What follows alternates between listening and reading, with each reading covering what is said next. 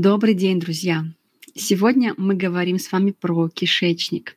Как влияет здоровье кишечника на вашу энергию, на ваше похудение, если вам это актуально, и вообще на общее ваше состояние.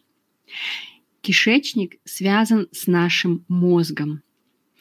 И часто называют кишечник вторым мозгом. И не просто так – Кишечник и мозг связаны с помощью нерва, который называется вагус.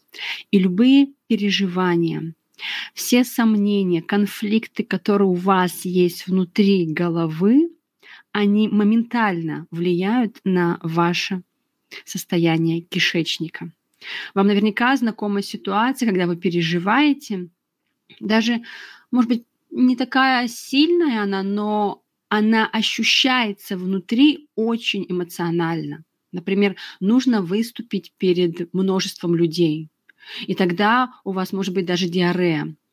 Или вы перед каким-то важным событием в личной жизни, свадьба, или, возможно, что-то нужно предложить кому-то, вашему начальнику, например, сделать какое-то важное предложение, и вы очень переживаете.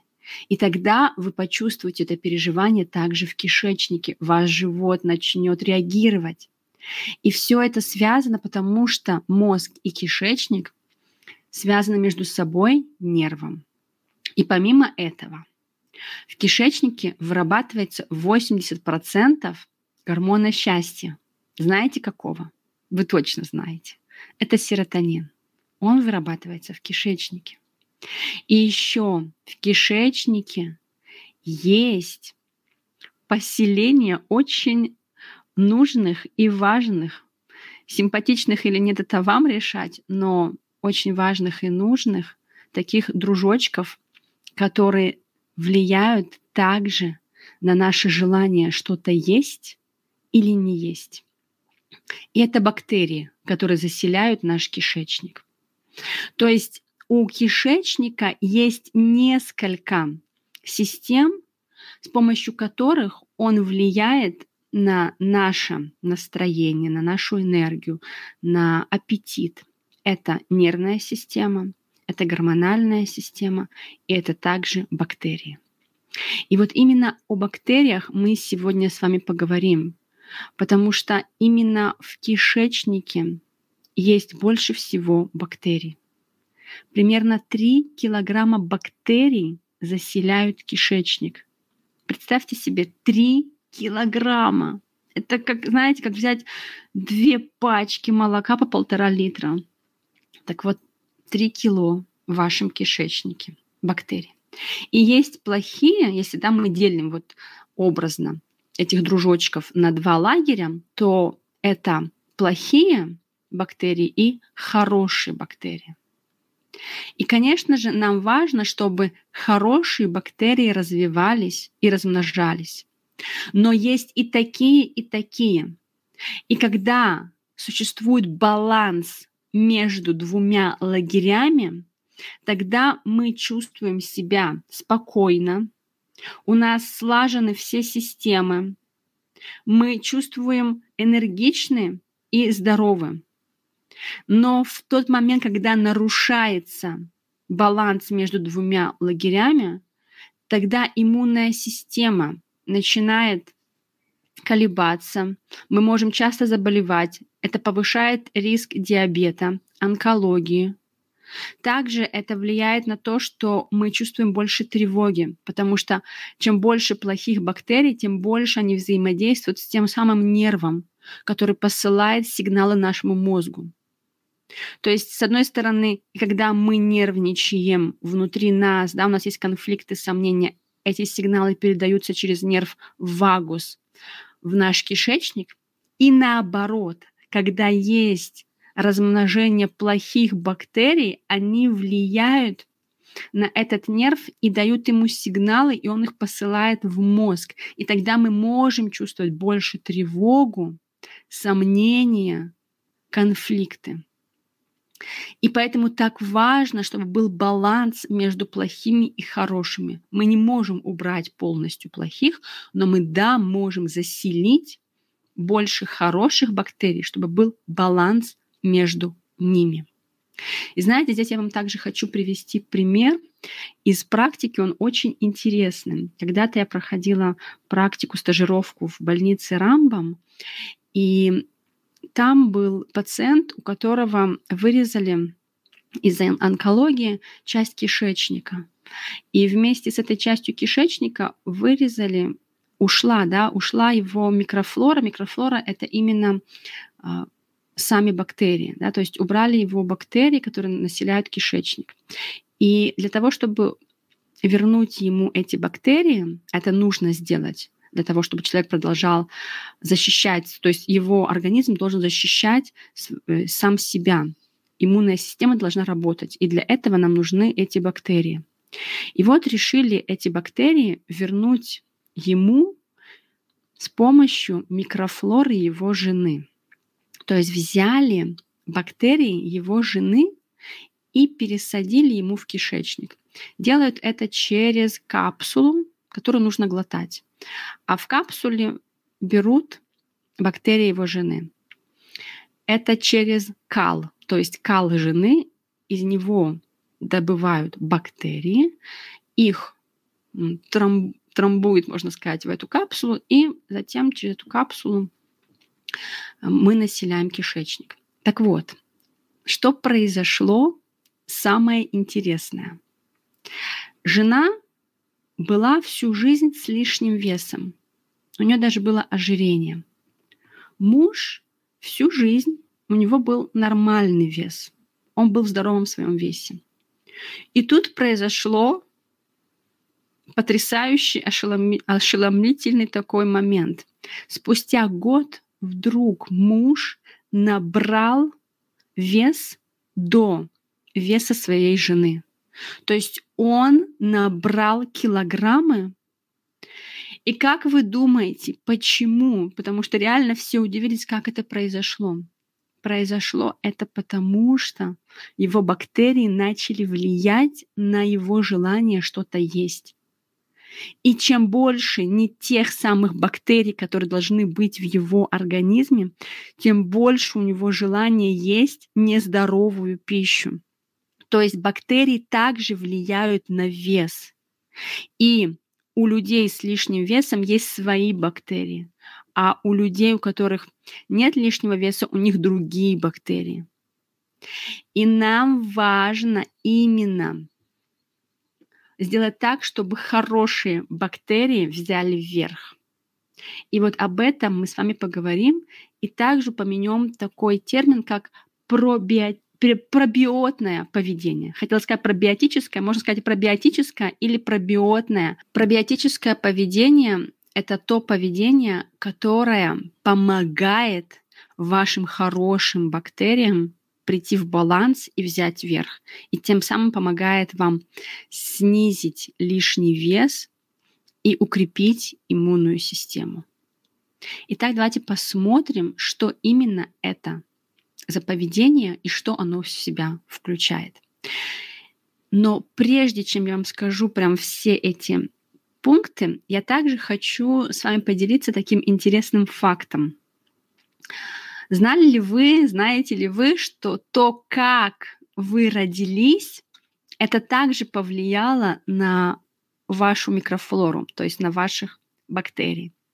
Если ребенок рождается естественным путем, вагинальным путем, то во время рождения он глотает слизистую и разные жидкости из вагины мамы. И это уже определяет его микрофлору. Если же ребенок рождается, например, кесаревым путем, тогда это тоже влияет на его микрофлору, потому что когда он будет рождаться, он будет глотать жидкости из кожи матери. И тем самым это определяет его микрофлору. Это не хорошо и не плохо, это факт. И у каждого человека есть своя микрофлора. И это то, что супер важно знать и понимать.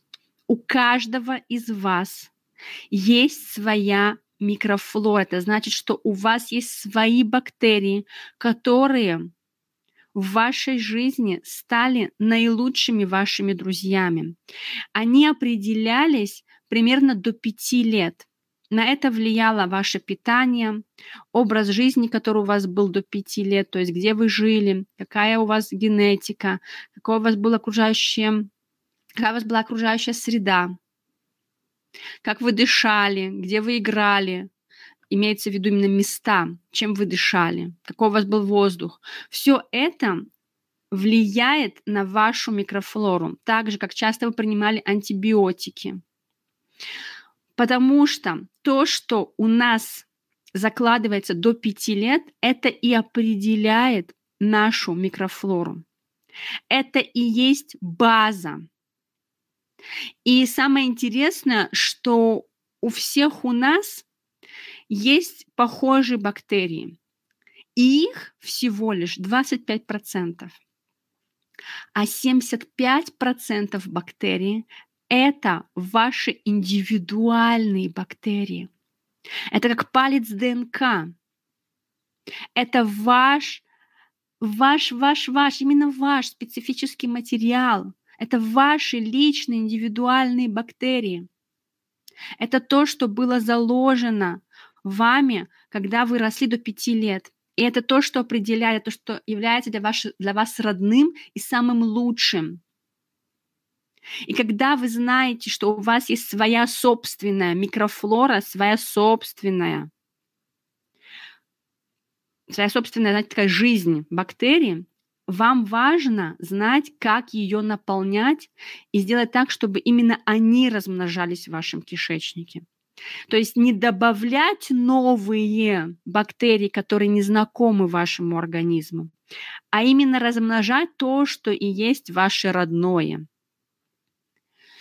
Потому что часто, когда мы принимаем пробиотики, то есть мы принимаем бактерии, которые нам дают извне. Это дополнительные бактерии, которые индустрия нам создала. Да, они могут нам помогать. Но наша цель номер один – это как раз-то накормить наших родных бактерий, потому что это то, что заложено вам с детства, с рождения, и это то, что ваше, это то, что защищает вас, это то, что правильно для вас. И поэтому нам важно понимать и знать, как улучшать состояние наших родных бактерий. И вот для этого нам нужны пункты пробиотного поведения, а также понимать, какие продукты питания помогают размножить вот эти бактерии.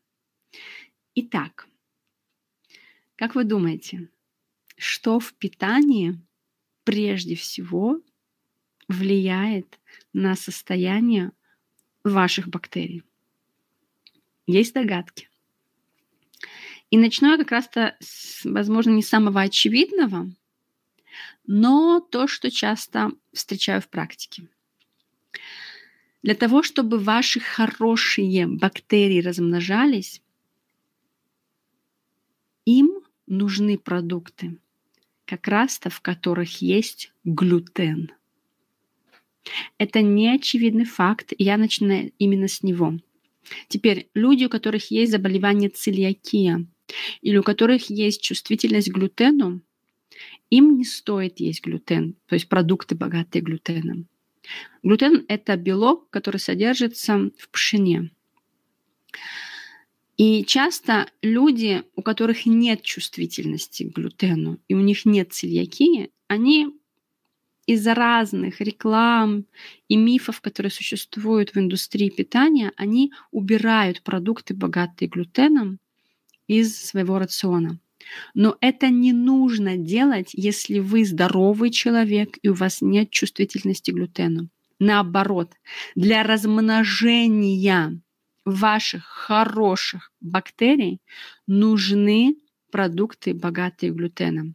То есть вам важно, можно, нужно есть хлеб цельнозерновой, в котором есть глютен, вам можно и нужно есть овсянку цельнозерновую, макароны цельнозерновые. В них есть клетчатка, и это то, что нужно вашим хорошим бактериям. И не стоит бояться глютена. Он не истребит, и он не влияет плохо на ваших хороших бактерий, а наоборот. Также, что может повлиять не самым лучшим образом на ваших хороших бактерий? Это подсластители. Если, например, вы добавляете в сахар, э, извините, не в сахар, а в чай или в кофе подсластители, то лучше уже выбирать сахар. Но также и сахар, конечно же, влияет на хороших бактерий, тем самым, что хорошие не питаются сахаром. Хорошие бактерии питаются клетчаткой, а вот плохие бактерии, они питаются сахаром. Но подсластители, они также провоцируют пролиферацию, то есть размножение плохих бактерий и снижают количество хороших бактерий. Также много белка и жира и мало клетчатки ухудшают баланс между хорошими и плохими бактериями. Что значит много белка и жира? Имеется в виду, когда вы едите постоянно животный белок, в котором есть также и жир. То есть на завтрак, обед и ужин у вас постоянно животный белок.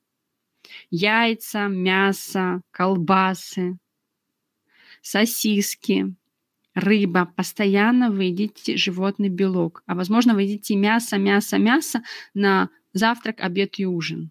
И вот тогда вам стоит обратить внимание на растительный белок и посмотреть, как вы можете в течение дня в вашем рационе включить растительный белок в виде гороха, чечевица, хумус, фасоль, все бобовые продукты, они богаты белком, но в них нет жира. Это прекраснейший продукт, который помогает размножаться вашим хорошим бактериям. Поэтому очень стоит обратить внимание, если вы хотите, чтобы у вас размножались хорошие бактерии, именно на бобовые продукты. Также сейчас перечислю те продукты, которые дают еду для ваших хороших бактерий. Это называется пребиотика.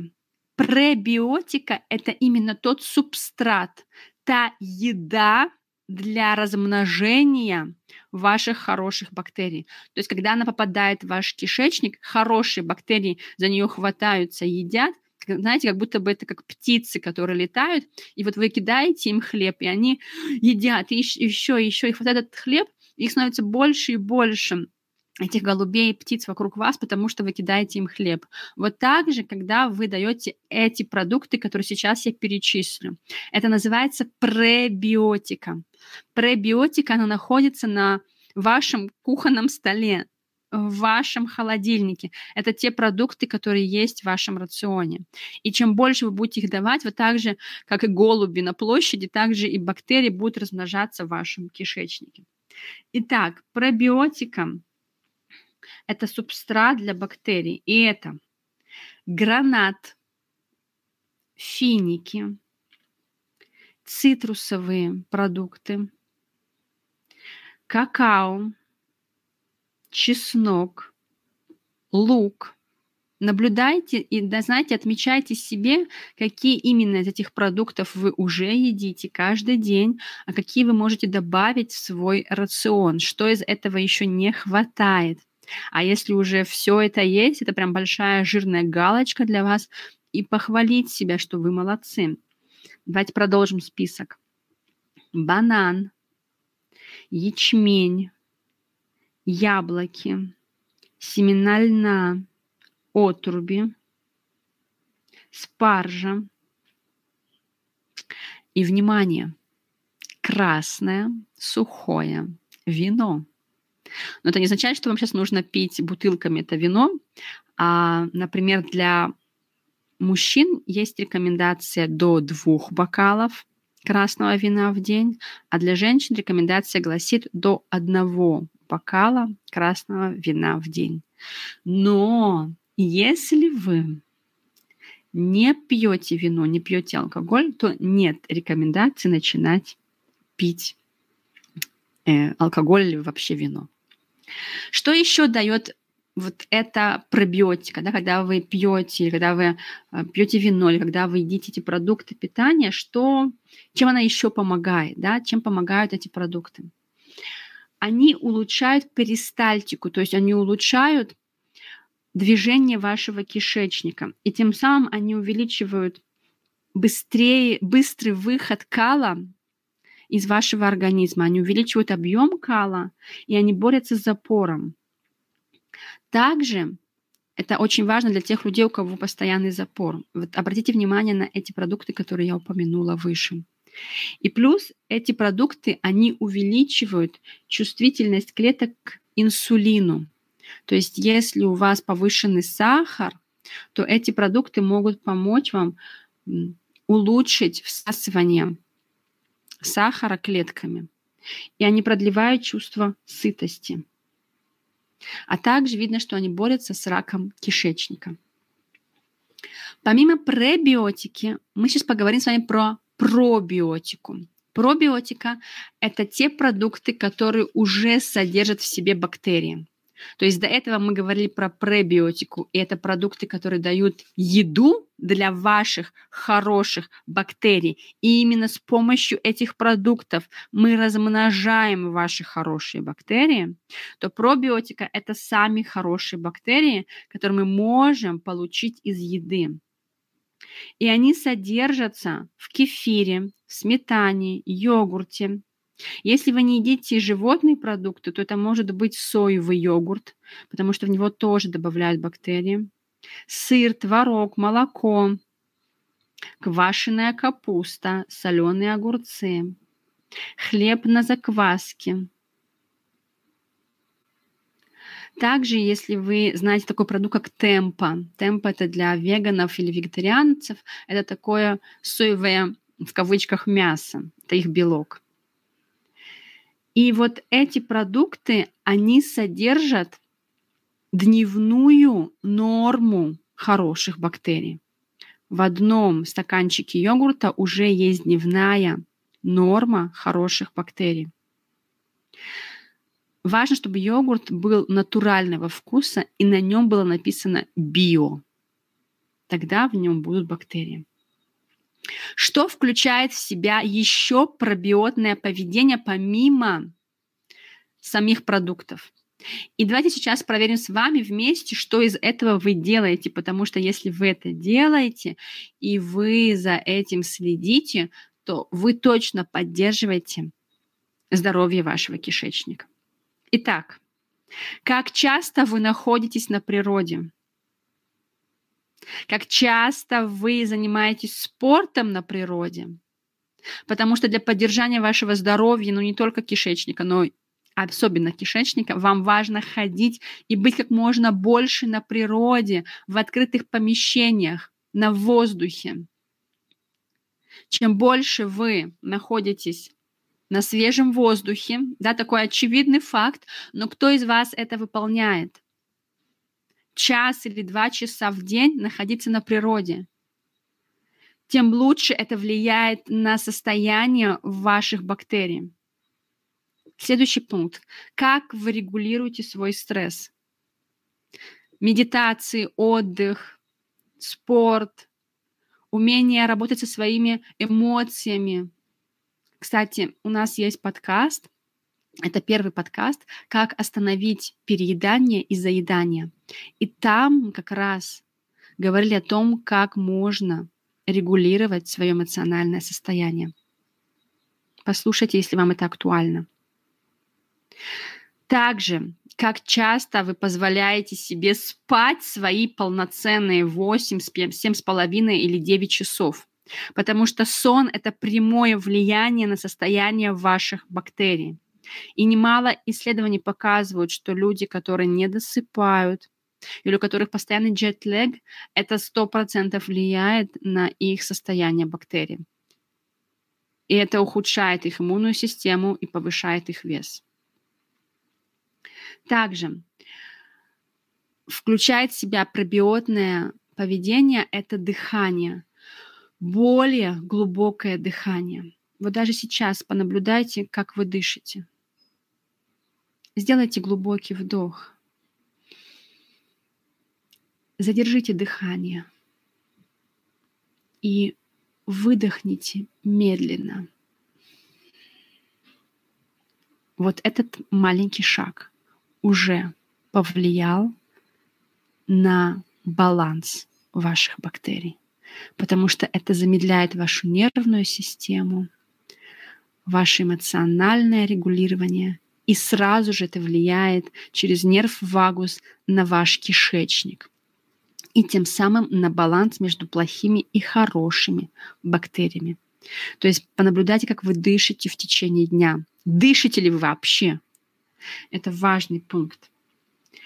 Помимо этих действий также все, что касается питания, это овощи и фрукты как можно больше. И мы говорили про пять цветов овощей, и это было в четвертом подкасте, как вернуть себе энергию. Там я расширяю про эм, цвета овощей, про то, что возвращает энергию в тело.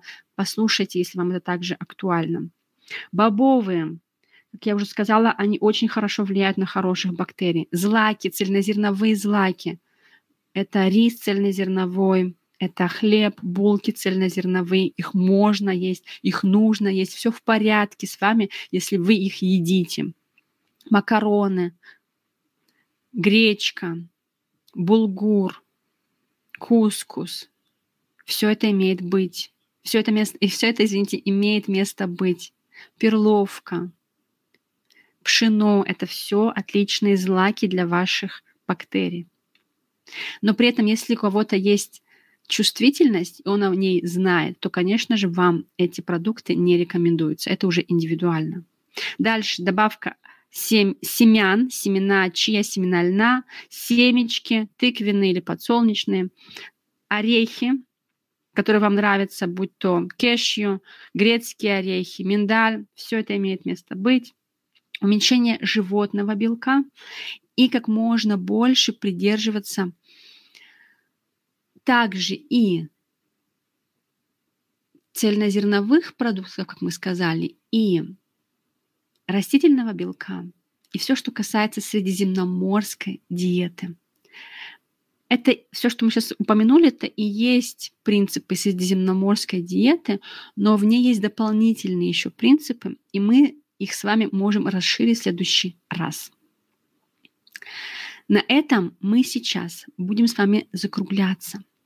И я хочу, чтобы вы еще раз посмотрели на эти пункты и проверили, что из этого вы можете себе уже добавить сегодня, в ближайший день или максимум в ближайшие 72 часа. Это то, что улучшит состояние вашего кишечника и тем самым ваше общее энергетическое состояние, здоровье и настроение.